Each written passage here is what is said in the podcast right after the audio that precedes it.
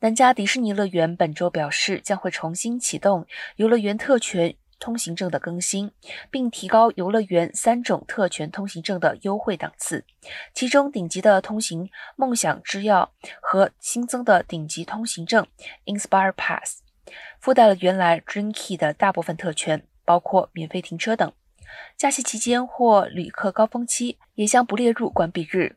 新通行证还包括不少其他特权，有些是首次设置的优惠，比如所有级别的通行证将会包括停车的折扣，以及 Believe 和 Inspire 无线 Photo Pass 下载。但迪士尼乐园也表示，目前还没有决定是否接受新的通行证办理申请。